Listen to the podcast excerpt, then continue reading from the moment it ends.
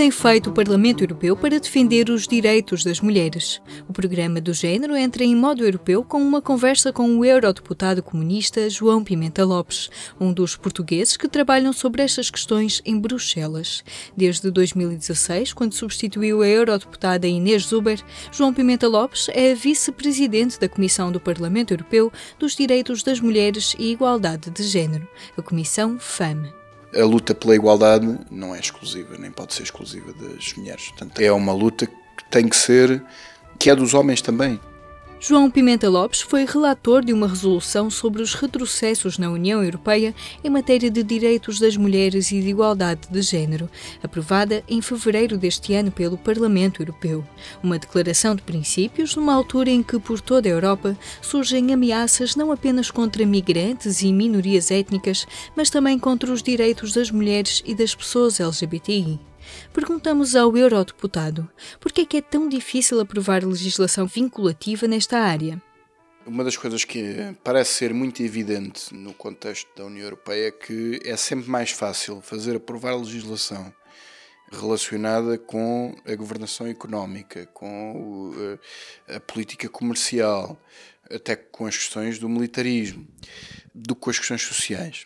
E nós temos contestado muito eh, essa visão de uma União Europeia social, que na verdade entendemos que nunca foi enquanto projeto, nunca teve esse objetivo enquanto projeto e na prática que não o efetiva.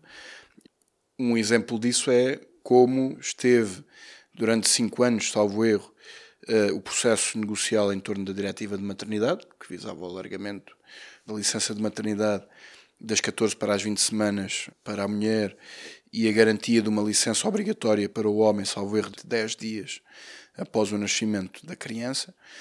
A prioridade neste momento da Comissão tem sido, por exemplo, a questão da diretiva das mulheres nos quadros de administração das empresas uma diretiva contra a qual nós não temos nada contra, naturalmente, mas que entendemos que não resolve aquilo que são os problemas de fundo das desigualdades. E, aliás, nesta resolução apresentámos uma alteração num ponto que refere a essa diretiva, dizendo que sim, senhora, que sem qualquer problema, mas que as causas de fundo não serão resolvidas. Resolve o problema de uma camada muito estrita dessa metade da população que são as mulheres, mas não resolve o problema do grosso, da larga maioria das mulheres trabalhadoras, não é? que por diversas razões não estão em condições de aceder a cargos de administração de empresas, quanto mais não fosse, porque são limitados. E, portanto, para nós, muitas vezes há um conjunto de questões que são acabam por ser fé diversos, não é? Em que produzimos muita reflexão, produzimos muitas orientações, muitos planos, muitos programas, muitas estratégias, mas que na prática caem em saco roto, ou seja, cumprem só um objetivo de criar uma ideia de aparente preocupação e intervenção sobre determinadas temáticas, mas depois na prática o conjunto das políticas que se aplicam de forma efetiva demonstram que não tem, não é para concretizar tantas preocupações, são declarações de intenções exatamente. Como é trabalhar sobre as questões da igualdade de género no Parlamento Europeu? O que se verifica muitas vezes é uma secundarização da Comissão dos Direitos das Mulheres e da Igualdade de Género eh, em relação a, a outras eh, comissões. Isso, por exemplo, é muito visível nos momentos em que se agendam as discussões no, nos plenários. Normalmente é, é, dos últimos debates a serem realizados, portanto, isso não é, não é menor. Depois, eh, naturalmente, é uma comissão onde nós podemos dizer onde é possível assumir um conjunto de posições mais favoráveis, mais progressistas, vá, digamos assim, mesmo no contexto de uma composição que abrange eh, a diversidade de grupos políticos, mas são posições mais progressistas, mas com um alcance muitas vezes limitado, não é? Eh, esta questão de muitas vezes se falar uh, dos problemas sem identificar de uma forma objetiva que são as verdadeiras causas que lhes estão na, na origem, por exemplo, a questão da violência sobre as mulheres, que não é apenas a violência doméstica, não é apenas a violência sexual, passa também, por exemplo, pela denúncia daquilo que são situações de violência uh, no próprio trabalho, né? de pressões, de pressões inaceitáveis, chantagens, às vezes quase tortura psicológica, e verifica-se de facto essa desproteção. E, e, eu posso recordar, portanto, quando esta questão foi colocada na Comissão, uh, às vezes até quase um olhar eh, estranho, não é? Como se estas questões do trabalho e da, da exploração dos trabalhadores fosse algum conceito raro. Aliás, há um outro aspecto que nós temos procurado traduzir, que é a violência da pobreza. É? Nós não nos podemos esquecer que a União Europeia tem quase um quarto da sua população em risco de pobreza ou de exclusão social desse quarto da população, a maioria são mulheres, ou seja, tem uma expressão maior. E nós sabemos que a pobreza na mulher tem um impacto mais significativo, nomeadamente, por exemplo, nas famílias monoparentais. A pobreza reflete-se sobretudo nas famílias monoparentais encabeçadas por uma mulher, onde os níveis de pobreza são mais elevados, quase próximos dos 40%.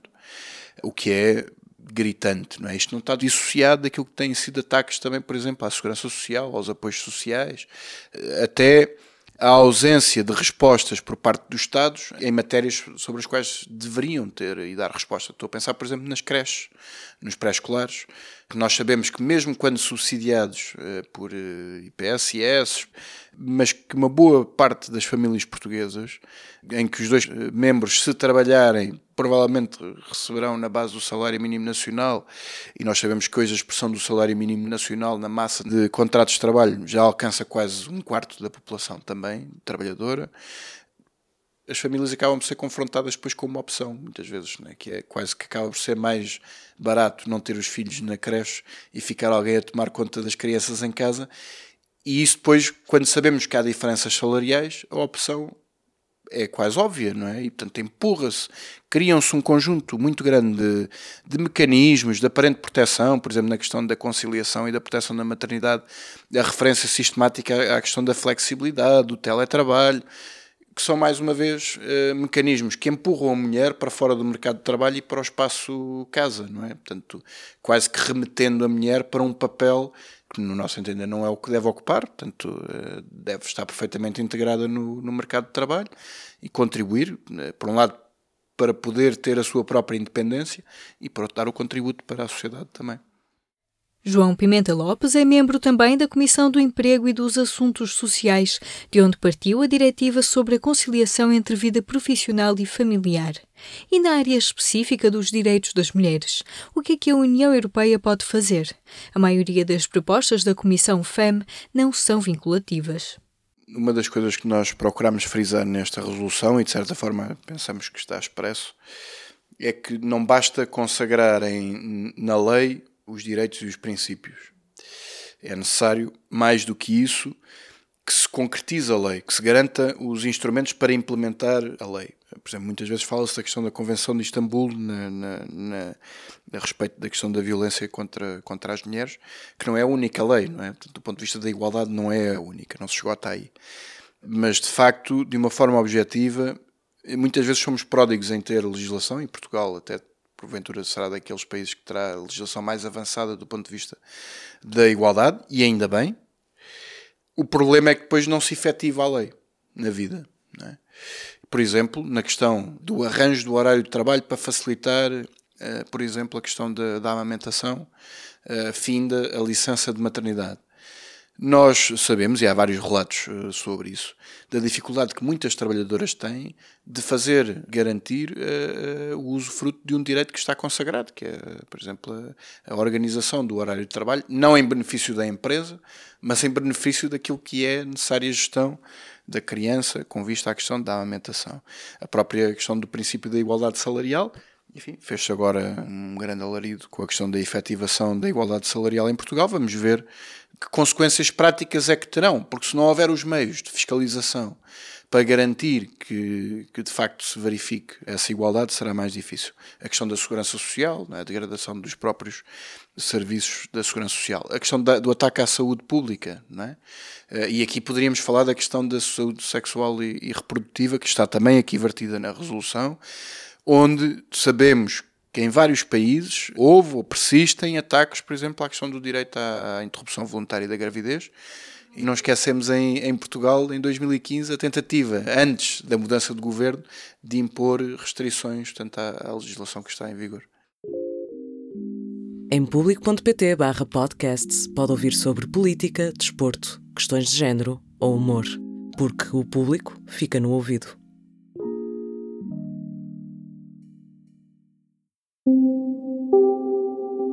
A consagração da igualdade e do combate à violência em lei, seja no domínio nacional ou internacional, de que é exemplo a Convenção de Istambul, são passos importantes e necessários. Mas não basta a consagração em lei. Não pode haver lugar a políticas de faz de conta nas políticas de igualdade ou a pensos rápidos no combate a todas as formas de violência. A resolução sobre retrocessos em matéria de direitos das mulheres foi aprovada em fevereiro. Há uma tendência para pensar que este backlash é maior nos países de leste mais conservadores. Mas será mesmo assim? Basta olharmos, lá está, para a realidade do nosso país para sabermos que tal não é assim. E não seria necessário ficarmos apenas no nosso país, basta atravessar a fronteira para ver as questões de problema, por exemplo, da violência sobre as mulheres para compreender que, por exemplo, o ataque àquilo que são direitos consagrados em matéria, por exemplo, do aborto, da interrupção voluntária da gravidez, tem sido generalizado em vários países. É? A procura de introduzir restrições. Era como eu dizia, portanto, em 2015 em Portugal procuraram-se implementar essas, essas, essas restrições. O aumento da violência sobre as mulheres é um fenómeno que é transversal, será transversal a todos os países da União Europeia, enfim, com expressões diversas, naturalmente, mas talvez possa falar mesmo numa tendência negativa, tanto de agravamento da violência sobre as mulheres. Portanto, nós procuramos muito, na, nesta própria resolução, também não particularizar uh, países, situações, uh, por ter este entendimento que, de facto, ao estarmos até a particularizar um ou outro caso, podemos estar a tirar peso a situações que estão a ocorrer também noutros locais. Não é? Há uma onda conservadora cada vez maior, com um discurso focado na família tradicional, desvalorizando a importância dos direitos das mulheres. Quais são os perigos deste tipo de discursos? Depende da forma como se usam os conceitos. O conceito da família é um conceito que não deve ser uh, destruído, não é? A questão é que conceito de família defendemos se é um conceito de família conservador em que à mulher está reservado o papel de educadora e de dona de casa que toma conta feliz da família, até como recentemente saíram alguns artigos de opinião, alguns escritos por mulheres, tanto em que empurram a mulher para um papel secundarizado na vida da sociedade, esse é um conceito de família que nós naturalmente não podemos acompanhar. Se é um conceito de família que deve ser protegido no contexto, por exemplo, da proteção dos direitos de maternidade e de parentalidade. Nós sabemos hoje quantas e quantas mulheres, numa entrevista de emprego, são questionadas se pretendem ter filhos, em função da idade que têm. Quantas e quantas mulheres, face aos vínculos altamente precários que têm, abdicam do usufruto da licença de maternidade em toda a sua extensão uh, e reduzem o, o, período que poderiam e deveriam estar a acompanhar a criança. Mulheres e homens também, os pais também, não, não, não os tiramos desta equação. Uh, sob pena de perderem o, o, o emprego, de retaliações no emprego. Nós, por exemplo, apresentamos propostas de garantir a integração da recomendação da Organização Mundial de Saúde dos seis meses de amamentação exclusiva da criança e, portanto, que isso fosse um elemento de referência fundamental na determinação das licenças de maternidade. Nós, aquilo que verificamos uh, objetivamente é, é, de facto um, uma afronta, não é? Até à própria família nesse sentido, não é? E isto é uma contradição, essa sim quase esquizofrénica, sobre a questão da demografia da União Europeia e relacionada até com a questão das migrações, que é, por um lado, afirmamos que a União Europeia está cada vez mais, o território os países da União Europeia estão cada vez mais envelhecidos, com uma pirâmide demográfica cada vez mais invertida e grande preocupação uh, sobre isso, que leva até a afirmar a necessidade da integração de grandes eh, massas de trabalhadores de outros países para fazer face até às próprias necessidades do mercado de trabalho. E, simultaneamente, temos uma visão de restrição das migrações, uh, ou seja, no fundo, queremos umas migrações, queremos, a União Europeia, quer umas migrações com pedigree, Portanto, eh, em alguns países, se calhar, as questões da religião terão importância, noutros, eh, se há uma família ou se não é, eh, noutros, as qualificações, e esta é uma visão que é muito redutora e muito perigosa de ser aplicada. E, portanto, nesta questão da família, nós entendemos que deve haver a proteção da família, nos direitos da maternidade, nos direitos da. Na, na, garantia da proteção laboral no momento em que, em que os direitos da, de, da maternidade e da paternidade e da parentalidade estão a ser exercidos. Tem que haver uma proteção da família na elevação das condições económicas de sustento da própria família. Tem que haver uma proteção da família através de redes de cuidados, nomeadamente com uma resposta pública do Estado, por exemplo, nas creches, no pré-escolar, nos lares, nos apoios a pessoas em situação de doença. E em relação à Convenção de Istambul, a Convenção do Conselho da Europa de Prevenção e Combate à Violência contra as Mulheres, o que é que falta fazer? Aqui no, no Parlamento pouco há a fazer, a não ser além de recomendações. Na União Europeia, bom, está dependente do Conselho. E depois há os conjuntos de Estados-membros a questão da sua ratificação ou não, aqueles que ainda não ratificaram. Mas, mais uma vez, voltamos a, a uma das casas de partida. Não, é? não basta haver instrumentos, uh, é preciso que eles sejam efetivados de alguma forma. E essa foi uma das questões eh, que temos colocado em relação a esta resolução, que é, são recomendações pouca utilidade terão na prática se os Estados não estiverem disponíveis para os, os implementar na nossa opinião, em cada país tem que ser os povos a, a encontrar os caminhos para, passa a redundância, fazer o caminho. É? Em Portugal foi assim com a interrupção voluntária da gravidez. É? E, portanto, há, há caminhos que vão sendo feitos, que demoram tempo, que exigem a mobilização das partes. Nos direitos das mulheres, inevitavelmente a, a mobilização das mulheres, sendo que, e temos-lo afirmado várias vezes, na nossa visão, a luta pela igualdade não é exclusiva, nem pode ser exclusiva das mulheres. Portanto, é uma luta tem que ser que é dos homens também, não até porque nós muitas vezes colocamos uma questão que é no contexto de uma sociedade capitalista que promove o aumento dos níveis de exploração dos trabalhadores, as desigualdades entre homens e mulheres cumprem a mesma função que as desigualdades entre trabalhadores, independentemente do sexo, dentro dos mesmos uh, setores. Ou seja, quando se alimenta, por exemplo, a desregulação e a precarização e se opõem vínculos laborais mais fortes com vínculos laborais mais baixos, aquilo que se está a fazer é uma pressão negativa sobre os direitos mais elevados, digamos assim. E, portanto, quando se alimenta e se estimula as desigualdades e a discriminação da mulher, também se está a aumentar de uma forma generalizada para todos os trabalhadores, a, a aumentar a pressão negativa sobre o conjunto de direitos uh, que existem. É? E, portanto, por essa via, afirmamos que a luta pela igualdade é uma luta de todos. Em público.pt podcasts pode ouvir sobre política, desporto, questões de género ou humor, porque o público fica no ouvido.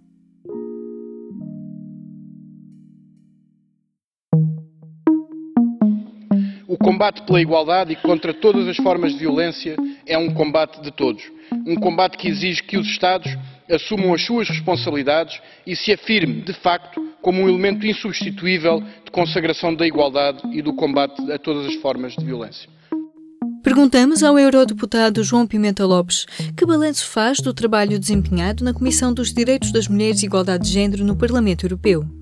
Muitas vezes, nas discussões que aqui se fazem, ficamos quase com a sensação que, bom, identificam-se os problemas, mas parece que um dia acordámos e, e, os problemas tinham aparecido ou que nasceram de geração espontânea e sabemos que não é assim. Há causas que levam, portanto, a essas desigualdades, que levam à, à diferença salarial que existe, que é muito significativa, na casa dos 16% eh, na União Europeia entre homens e mulheres. Se falarmos nas pensões, então isso vai para os 40%, ainda é mais significativo. O que reflete depois outro tipo de discriminações, nomeadamente no meio laboral, tanto no contexto do mercado de trabalho e das relações laborais e de como as discriminações afetam particularmente as mulheres e que refletem, por exemplo, também a discriminação das mulheres no contexto da maternidade, por exemplo. É? Pronto, e portanto falámos de tudo isso um pouco, a centralidade que nós sempre procuramos colocar da questão do trabalho como um elemento fundamental para superar as, essas desigualdades, até numa perspectiva, desde logo, da emancipação socioeconómica da mulher e, portanto, de dar combate àquilo que são dependências que existem de, de contextos familiares, por exemplo. Mas eh, não esquecendo tanto que essa elevação das condições laborais serve portanto, a, a todos, homens e mulheres, eh, por igual. Nós sabemos que as mulheres são particularmente eh, afetadas por fenómenos como a precariedade laboral, como a desregulação dos horários de trabalho, têm uma maior presença Uh, em vínculos laborais de tipo uh, trabalho uh, a tempo parcial ou trabalho temporário, que são aquelas também que mais abdicam uh, de, de, de, estar uh, no mercado de trabalho para assumirem funções, por exemplo, de cuidados uh, familiares, sejam descendentes ou, ou, ascendentes.